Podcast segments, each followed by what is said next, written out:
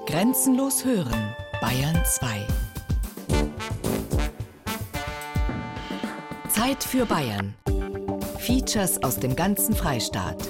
Sonn- und Feiertags kurz nach 12.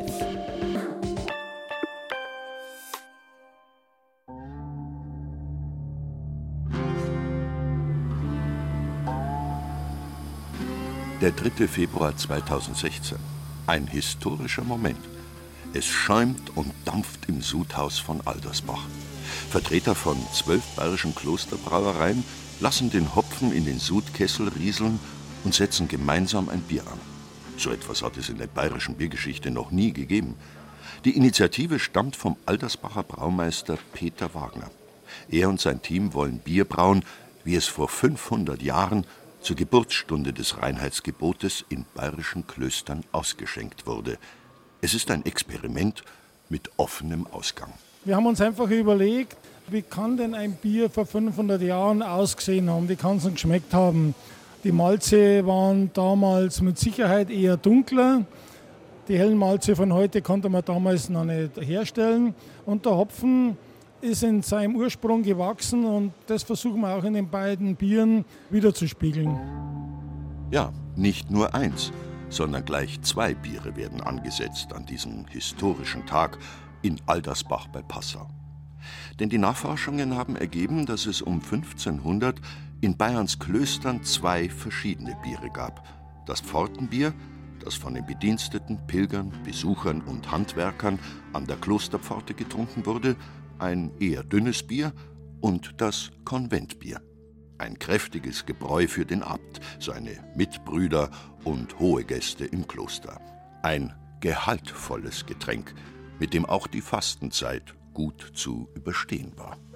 Und für dieses Projekt schäumt und brodelt es nun in den beiden riesigen Sudkesseln von Aldersbach. Das Wasser, mit Abstand größter Bestandteil des Bieres, stammt aus dem Brunnen der letzten zwölf verbliebenen Klosterbrauereien in Bayern. Und genau das macht diese beiden Biere so einzigartig. Ja, es ist was ganz Besonderes, weil es ja äh, Wässer gibt, die sehr weich sind, die sehr wenig Kalk beinhalten. Andere Wässer, die wir hergeholt haben, sind genau das Gegenteil, sind also sehr hart. Und da sind wir schon gespannt, was im Endeffekt dann am Bier rauskommt. Wir sind einfach mit unserem Biercontainer, der 50 Hektoliter beinhaltet, mit dem Lastwagen hingefahren, haben den Container mit Wasser voll machen lassen und haben es dann zu uns hier transportiert. Die Creme de la Creme der bayerischen Brauerszene hat der Aldersbacher Braumeister Peter Wagner für das Experiment zusammengeholt. Zum Team gehört auch Schwester Doris vom Kloster der Mallersdorfer Schwestern im niederbayerischen Mallersdorf die einzige Klosterbraumeisterin der Welt und bekannt als kritischer Geist, auch in dem von ihr unterstützten Experiment Klosterbier wie vor 500 Jahren. Gibt's nie, gibt's nicht. Wenn irgendjemand wirbt nach alten Klostertraditionen, das Bier würde keiner mehr trinken. Mir tut der Braumeister heute leid, der da ein Bier machen muss und es soll was werden. Ich denke, das wird schon ein Bier, aber sicher nicht so wie vor 500 Jahren. Unmöglich, weil die, die Braugersten, der Hopfen hat sich ja völlig verändert. Das Wasser, denke ich, könnten wir noch hinbringen, aber das andere nicht mehr. Die Idee ist gut, doch, aber äh, ich muss drüber lachen.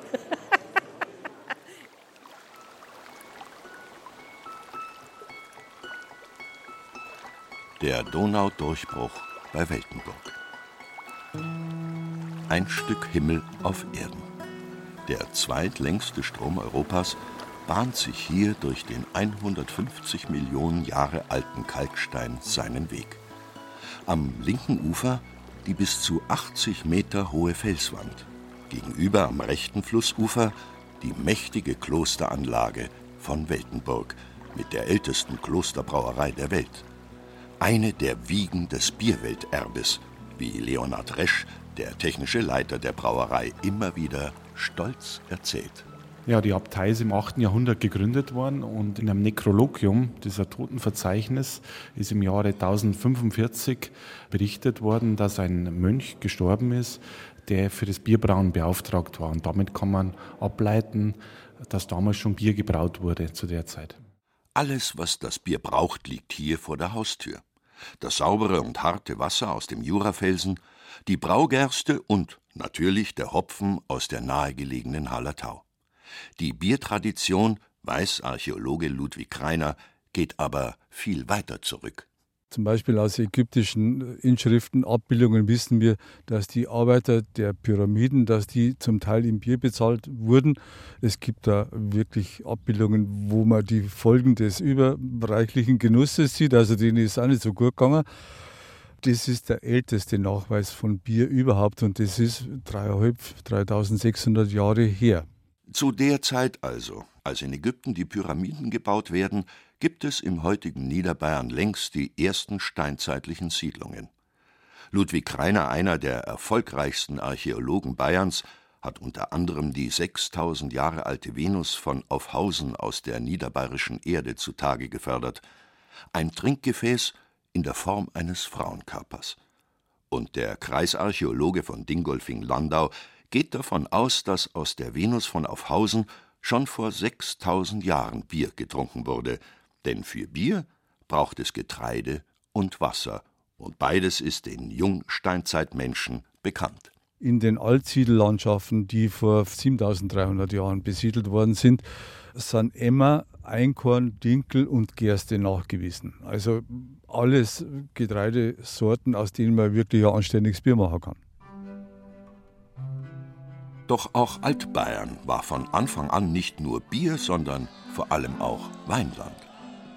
Das zeigt sich zum Beispiel an einem der größten Feste des Mittelalters in Landshut. Dort wird im November 1475 zur Fürstenhochzeit von Ludwig dem Reichen mit der polnischen Königstochter Jadwiga nicht nur viel gegessen, sondern auch viel getrunken. Vor allem Wein. Und der kommt teilweise sogar aus regionalem Anbau, aus dem damaligen Weinland Niederbayern. Wenn man zurückdenkt, Landshuter Hochzeit, das ist jetzt gerade einmal 600 Jahre her, da haben von da, Türntenning, Moosthenning, sind etliche tausend Liter Wein geliefert worden. Gut, ich hätte jetzt da nicht unbedingt mitdringen wollen, aber immerhin, sie haben geliefert und war ganz ordentlich scheinbar. Wir stehen hoch über dem Isartal in Türntenning. Hier wurde jahrhundertelang Wein angebaut, der es nachweislich bis zur großen Fürstenhochzeit nach Landshut gebracht hat. Und hier haben die Weinfreunde von Türntenning vor einigen Jahren in mühsamer Handarbeit wieder einen kleinen Weinberg angelegt. Mit Erfolg. Möglicherweise stehen wir tatsächlich auf einem mittelalterlichen oder viel früheren Weingarten, weil Sie sehen, draußen pfeift der Wind, da ist einigermaßen geschützt, ist wie ein Löffel. Also einen besseren Weinberg findet man gar nicht. Und die Weinfreunde in Türnteni, die haben das schon richtig gemacht. Und gerade auch hier in Niederbayern dürfte sich der Kulturkampf zwischen dem Bier und dem Wein im Mittelalter immer weiter zugespitzt haben. Es gibt offenbar Versuche der Herrschenden, sich abzuschotten gegen die Biertrinker. Zum Beispiel drüben auf der anderen Seite der Isar, ein paar Kilometer flussaufwärts, in der Herzogstadt Dingolfing in Dingelfing zum Beispiel, wir sehen ja rüber nach Dingelfing, in der oberen Stadt, wo das Herzogsschloss stand, da war Weinzwang. Also da wollten die Brauer natürlich gerne ihr Bier verkaufen, aber da hat man nur Wein trinken dürfen. Sie haben es dann schon geschafft, die Brauer. Aber die Besseren trinken Wein, der Plebs, der trinkt das Bier. Diese strikte Trennung hält sich nicht lange. In Altbayern hat der Plebs und mit ihm das Bier gewonnen. Um 1800 ist dann, nach einer Kältewelle, der Weinanbau in Niederbayern fast völlig verschwunden. Gott sei Dank. Mit dazu beigetragen hat sicherlich auch das bayerische Reinheitsgebot von 1516, mit dem der Gerstensaft nicht nur sauberer, sondern auch besser wurde. Es gilt als ältestes Lebensmittelgesetz der Welt. Doch Reinheitsgebote gibt es viele in Bayern auch schon früher. Und deshalb gibt es immer wieder Streitereien. Viele Bierorte im heutigen Freistaat hätten nur allzu gerne das Monopol darauf. Das weiß auch Richard Leubel, der Chef des Hauses der bayerischen Geschichte.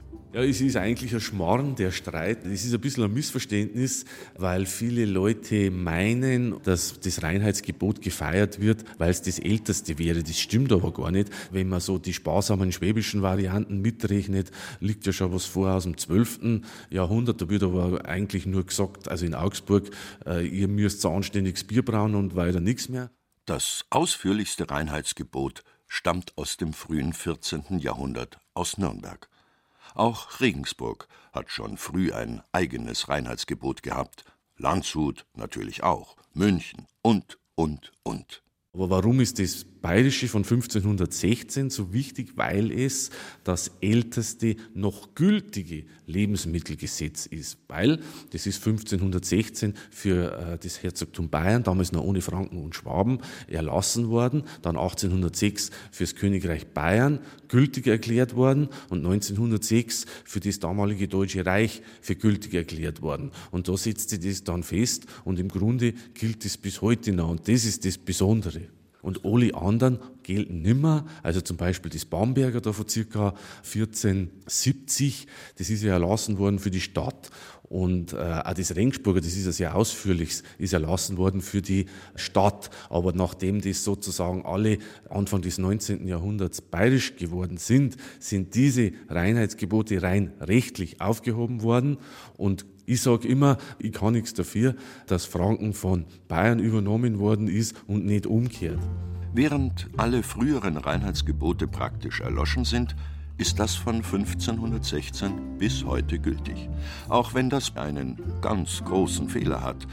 Es fehlt die Hefe, ohne die ein Bier natürlich nie ein Bier werden kann.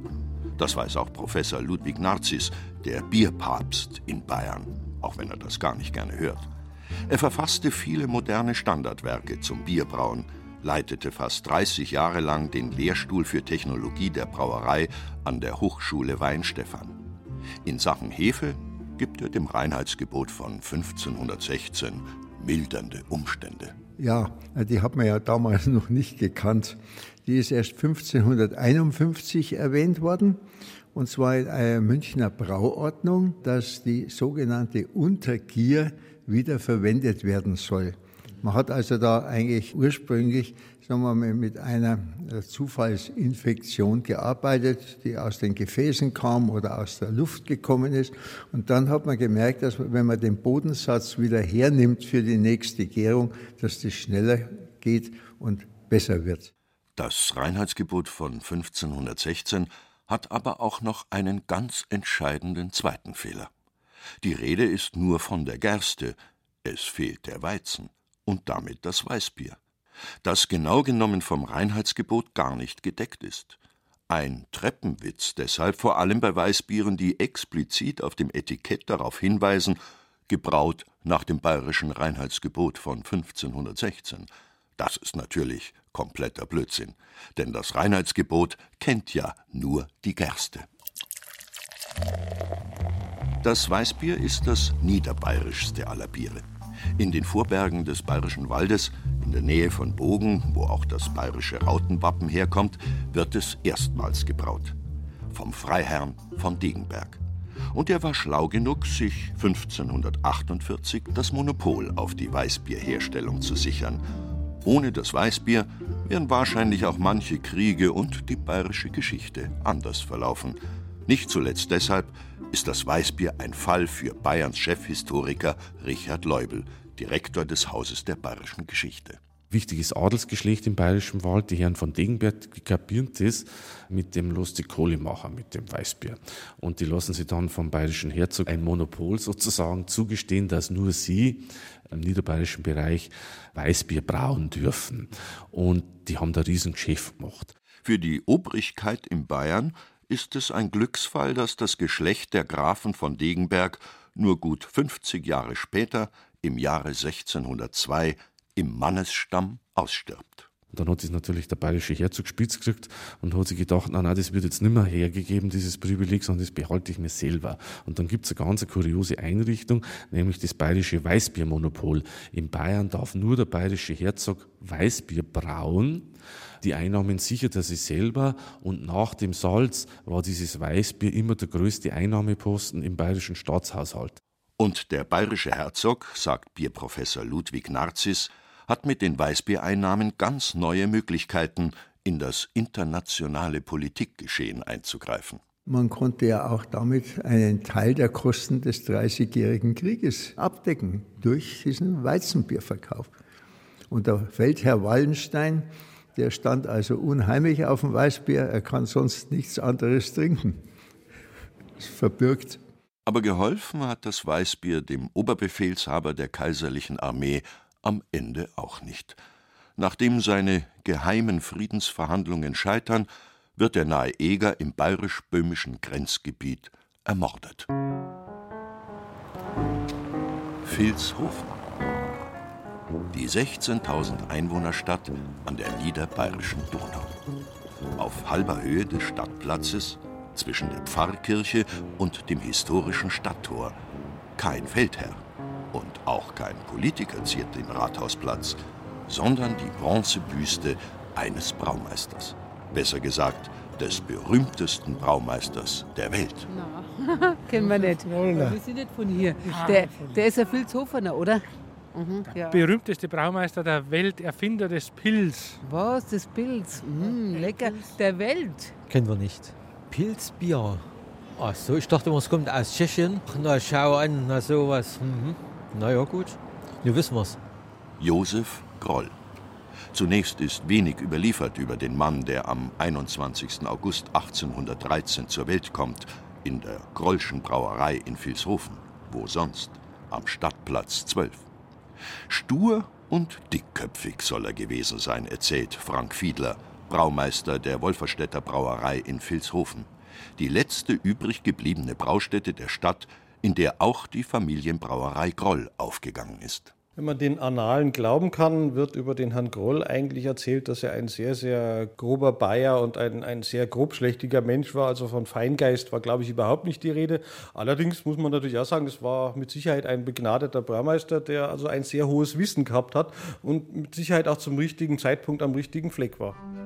1842 tritt Josef Groll mit seinen 29 Jahren plötzlich ins Rampenlicht. Er soll die aufgebrachten Bürger in der böhmischen Handelsstadt Pilsen besänftigen. Die waren so verärgert über das schlechte Bier ihrer Stadt, dass sie auf Anordnung des Magistrats 36 Fässer des gesundheitsschädlichen Biers in einer Art öffentlichen Hinrichtung vor dem Rathaus demonstrativ ausgeschüttet und vernichtet haben. Die brauberechtigten Bürger der Stadt haben sich zusammengeschlossen, um eine eigene Braustätte zu gründen – und als Braumeister holen sie sich den Josef Groll aus Vilshofen nach Pilsen. Am 5. Oktober 1848 setzt der Niederbayer dort den ersten Sud nach seiner neuen Pilsener Brauart an. Am 11. November dann wird das Pilsener Urquell zum ersten Mal ausgeschenkt. Ein rauschendes Fest ist überliefert. Ein Tag, der die Bierwelt verändert. Dabei ist die Erfindung des Pilz eigentlich ein Zufall, meint der renommierte Bierprofessor Ludwig Narzis. Der hat seine Hefe mitgebracht und er hat mit den dortigen Rohstoffen eben Bier gebraut, wie er es gewohnt war. Und durch die andere Melzungseinrichtung, durch die wesentlich eiweißärmeren Gersten sind also hellere Biere entstanden. Und dann hat man auch wahrscheinlich Angst gehabt, vor einer mikrobiologischen Infektion und hat eine Menge Hopfen gegeben. Und da ist dieses Pilsner Urquell eigentlich so unbeabsichtigt entstanden. Aber ein Bier, das Furore gemacht hat, es wurde kaum ein Bier in der, auch in der Wissenschaft so untersucht wie das Pilsener. Und es hat sich ja dann auch sehr, sehr breit ausgedehnt.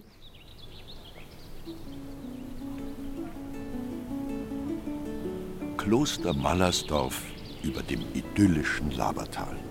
Eine gigantische Anlage. Rund 500 Klosterschwestern leben hier auf dem Heiligen Berg bei Straubing. Tief unten, in den Kellergewölben, steht Schwester Doris in Schürze und Gummistiefeln. Ein Unikat. Für sie ist das Bier ein fast heiliges Lebensmittel. Es gibt jede Mahlzeit außer Frühstück Bier. Und, man, und zwar Fassbier. Und jeder nimmt an, dass jeder aufhört, bevor er zu viel hat. Neben einem Starkbier zur Fastenzeit braut die Klosterschwester das ganze Jahr über ein feines, helles Bier, das aber nicht lange hält. Denn sie verzichtet anders als die allermeisten Brauereien darauf, das Bier nach Abschluss des Brauprozesses noch einmal zu erhitzen. So, sagt sie, bleiben wertvolle Inhaltsstoffe im Bier erhalten. Es soll ohnehin schnell getrunken werden. Ich sage, umso frischer, umso besser. Und wer in sechs oder acht Wochen keinen Kasten Bier trinkt, soll es einzeln kaufen. Ist kein Problem, ist keine Schande, wenn ich mir fünf Flaschen Bier in der Brauerei hole. Das Schlimme ist ja nur, weil der Kunde inzwischen alles im Getränkemarkt holt. Da muss bei 40 Grad in der prallen Sonne, das muss heilen aus. Das Geschäft ruft. Äh, es hat Kleid, jetzt müssen wir raus. Schwester Doris ist auch für den Vertrieb und Verkauf zuständig. Im Brauereihof steht eine Frau. Im Kofferraum ihres Autos zwei leere Kästen. Stammkundschaft, wie fast alle, die hier im Brauereihof der Klosteranlage vorfahren. Weil das Bier so super schmeckt. Es gibt nichts Besseres im ganzen Landkreis. Ich komme aber vom Landkreis Ringsburg. Und alle drei Wochen komme ich raus und dann nehme ich wieder was mit. Da gibt es jeden Tag auch noch der Glasel zum Essen und dann passt es. Die ganze Jammerei über das Brauereisterben der vergangenen Jahre und Jahrzehnte kann Schwester Doris nicht mehr hören. Mit einem Jahresausstoß von 3000 Hektoliter zählt die Klosterbrauerei Mallersdorf zu den kleinen Braustätten. Und trotzdem? Wir sind überlebensfähig. Es gibt ja noch kleinere Brauereien. Ich kenne einen Kollegen mit 500 Hektoliter, der lebt nicht schlecht. Wir müssen halt arbeiten. Und das verlange, was kostet. Wir müssen genauso wirtschaftlich arbeiten wie alle anderen auch. Nicht nur die ganz großen sogenannten Brauereien, die sich teure TV-Werbung leisten können und ihr monatelang haltbares Bier durch die ganze Welt kutschieren, haben den Markt kaputt gemacht, sagt die streitbare Braumeisterin. Mit Schleuderpreisen und kostenlosen Dreingaben wäre der Wert des Lebensmittels Bier schwer beschädigt. Wenn die manche Brauereien mit 20.000, 50.000 Hektoliter aus, äh, so, wenn die dann Aktionen machen, äh, ich sehe nicht ein, was hat Bier mit Wurst, mit Brot, wenn eine Brauerei einen Kasten Bier mit einem Ring Fleischwurst, einem Pfund Brot oder mit einem, einem Glas Gurken. Ja, das gehört doch nicht zur Brauerei. Ich muss doch mein Bier vermarkten. Mit ihren 67 Jahren gehört sie unter den rund 500 verbliebenen Schwestern noch zu den Jüngeren. Nachwuchs fehlt, auch im Kloster Mallersdorf. Ja, leider, es gibt keinen männlichen klösterlichen Braumeister mehr. Und die letzte, das war die Schwester Dagoberta von Ursberg und die ist vergangenes Jahr gestorben. Und irgendwann wird es auch heißen, die Doris war die letzte. leider ja, es kommt nichts nach. Zurück nach Aldersbach, wo vor sechs Wochen der Sud für das Pforten- und Konventbier angesetzt wurde. Heute ist Bierprobe. Ein Bier wie vor 500 Jahren wollten Braumeister Peter Wagner und sein Team hier brauen. Einer der ersten im Kloster, Bierprofessor Ludwig Narzis. Das Pfortenbier ist ja das Schwächere und es hat aber trotzdem einen sehr kräftigen, malzigen Geschmack und es hat aber auch eine deutliche Hopfenbittere. Aber ich meine, man muss ja doch auch ein bisschen von dem einbauen dürfen, was früher Sache war. Man soll sich einmal ein bisschen an ein Bier äh, gewöhnen, das ein bisschen bitterer ist und das aber lauter schönen Aromahopfen hat, denn es sind die ganzen alten Hopfensorten drin verarbeitet. Hallertauer, Spalter, Tettnanger und Herr Sprugger. Also ganz Bayern ist in diesem Bier vereint.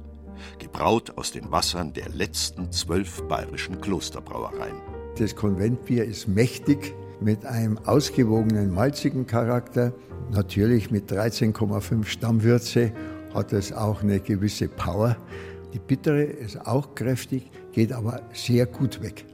Und auch die kritische Braumeisterin vom Kloster Mallersdorf, Schwester Doris, gibt sich bei der Bierprobe versöhnlich. Also meine persönliche Note ist Pfortenbier, weil es leichter ist und weil es von, von der Kohlensäuregehalt so wunderschön durch die Nase die Kohlensäure zurückkommt. Das Konventbier ist mir ein bisschen stark und ich liebe ja auch nicht unbedingt dunkles Bier. Es schmeckt sehr gut. Und so soll es auch sein.